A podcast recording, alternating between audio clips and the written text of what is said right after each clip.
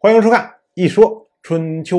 鲁国第十六任国君鲁启方进入在位执政第二年，魏申呢，他在魏国大难这整个过程中都参与了。紧接着到曹地之后，各种各样的事物非常的繁忙，所以积劳成疾，在继位的当年就去世了。我们知道啊，按照春秋时代的习惯。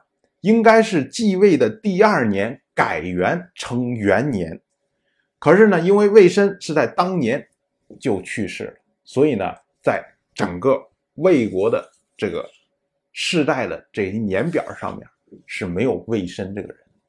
可是呢，魏国人感怀他在大难之后能够主动的出来，来帮助魏国人重建，让魏国人能够。生存下来，所以呢，按照谥法，爱民好治曰代，为他定谥号为代，后世称呼魏申为魏代公。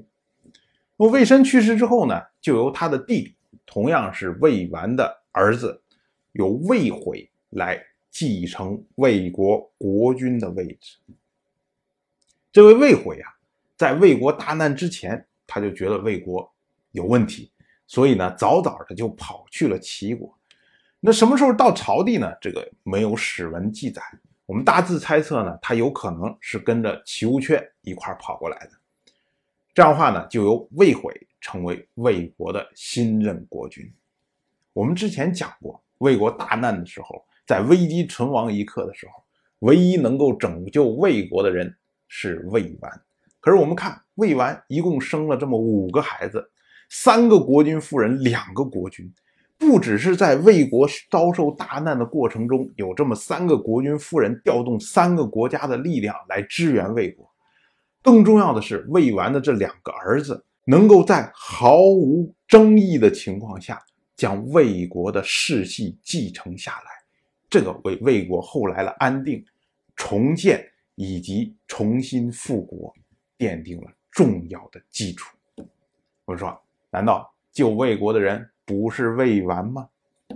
同样是本年的冬天，由于受到魏国被敌人所灭这个情况的影响，所以呢，郑国派出他的大夫，叫做高克，由高克来驻防黄河，防备敌人。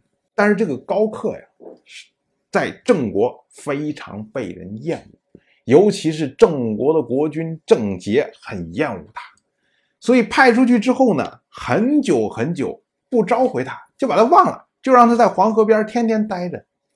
我们知道啊，这个魏数一个地方如果超期的话是很严重的。像之前我们讲齐国的上任国君齐诸儿，就是因为把人派到外面驻扎，结果超期，所以呢驻扎的人造反，把齐诸儿给干掉。如今呢，这位高克也是被派到黄河边去驻防，可是呢，很久很久没有人管他。这时候驻扎的时间超过了期限，可是这位高克呢，他没有能力造反，所以直接是他的部下这些军队全部崩溃，逃回国了。高克一看，这他管理的军队莫名其妙的崩溃了，虽然说是别人。故意陷害他，可是他没有办法，因为他回国的话，别人就会治他丢失军队的责任呢。所以高克只好流亡去了陈国。郑国人呢，就因为这件事做了一首诗，叫做《清人》。大概原因呢，是因为高克所带领的这些军队都是出自于清邑这个地方。同样是本年的冬天，晋国的国君。晋鬼珠派他的太子申生讨伐东山皋洛氏。当时呢，晋国有大夫出来劝阻，这位大夫呢叫做李克。李克啊，就劝阻说：“他说太子是向宗庙社稷进献贡品的人，而且也是早晚照看国君膳食的人。”所以呢，才被称为种子。这个“种”这个字啊，实际上是坟墓的意思。为什么叫种子呢？其实就是守护坟墓的儿子。我们春秋时代的人呢，非常担心自己死了之后，然后没有人去祭祀他，没有人祭祀他呢，那他在天上就会挨冻受饿，过了非常的悲惨。不光是他担心呐，其他的人也担心没有人祭祀他，因为如果没有人祭祀他，他在外面挨冻受饿，他可能就会变成厉鬼。变成厉鬼之后呢，就会回来来作祟来害人，所以大家都担心这个。那么就是说，负责祭祀这些已经去世的人，这是一个非常重要的工作。而这个工作是谁来做呢？哎，就是他的嫡子，继承他家业的人。一旦他的某个儿子继承了他家业，那么呢，同时就继承了他们的家庙。那么当然。家庙里面所有的这些牌位都是需要相应祭祀的。那么守护坟墓的儿子就是守护祭祀的儿子，也就是说是他的继承人。当然也有一种说法呢，说这个冢，它实际上坟墓，坟墓呢又衍生出来高丘山坡这么一个意思，然后呢再衍生出来大的意思。古代的这个大和太这是一个字，所以呢种子。也就是太子，同样的总宰也就是太宰，哎，这么着一种说法。不管哪一种说法吧，就是种子它其实对应的就是太子。哎，然后这个李克就继续说，他说，太子因为被称为种子，所以呢，国君需要出境的时候，一般太子都会坚守国都，这个呢被称为监国。而如果有卿大夫负责守卫国都的时候，这时候这个太子才会跟着国君出行。这个时候呢，被称为辅君，这是古代以来的制度。而像这种率军出征、独断谋略、号令三军，哎，这些事情都是由国君和卿大夫他们的职责，这个不是太子的事情。为什么这样呢？是因为统御军队关键在于下决定、下命令。可是你下决定的时候，如果遇事要请示国君，这样的话呢，这个统帅就没有威严。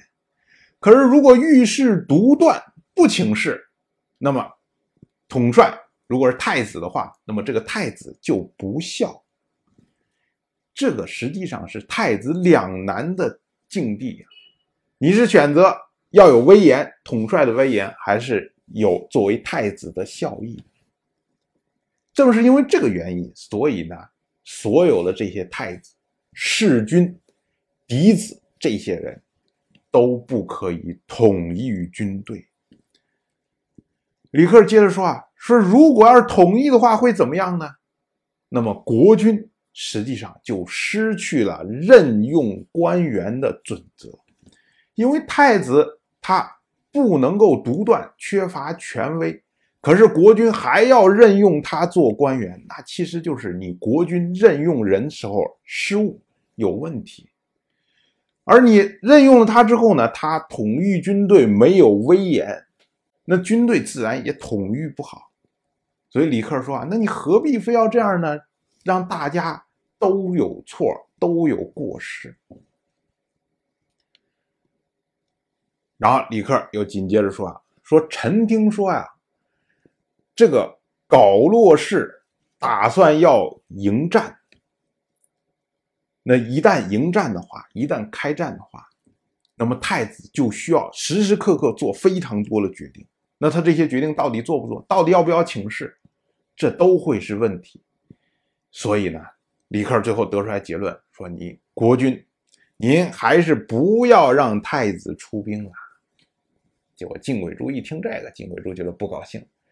晋轨珠说：“寡人儿子多的是啊，谁告诉你说一定就会立他呢？”哎，这话一放出来，那李克还敢接口吗？李克不敢接口，李克就没有出声然后就唯唯诺诺的退出来。退出来之后呢？哎，就碰到了太子，碰到了申生。当时太子一看他的脸色不对，就问他说我是要被废了吗？然后李克啊就安慰太子，他说啊，说国君交给你屈沃，让你去管理人民；交给你夏军，让你去统御军队。你不能完成任务的时候，这时候才要恐惧。如果你能够把这些任务任务完成了很好，那么他又拿什么来废你呢？哎，所以你不用担心这个事情。李克啊，接着又说说，何况啊，做儿子的人最关心的是没有能够尽到孝道，不是关心自己能不能被立为国君。所以你只要严格要求自己，不要去指责别人，就能够免除灾祸。哎，这套话啊，说的振振有词啊，估计太子申生。听了之后啊，也觉得挺欣慰的。可是李克说完这套话以后啊，马上就称病在家，跟太子直接切断联系，从此以后远离太子。我们就看出来了，这李克其实想法还是蛮多的。当然了，我就这么一说，您就那么一听。谢谢收看。如果您对《一说春秋》这个节目感兴趣的话，请在微信中搜索公众号“一说春秋”，关注我。您不仅能得到《一说春秋》文字版的推送，还可以直接和我互动交流。我在那里等待您的真知灼见。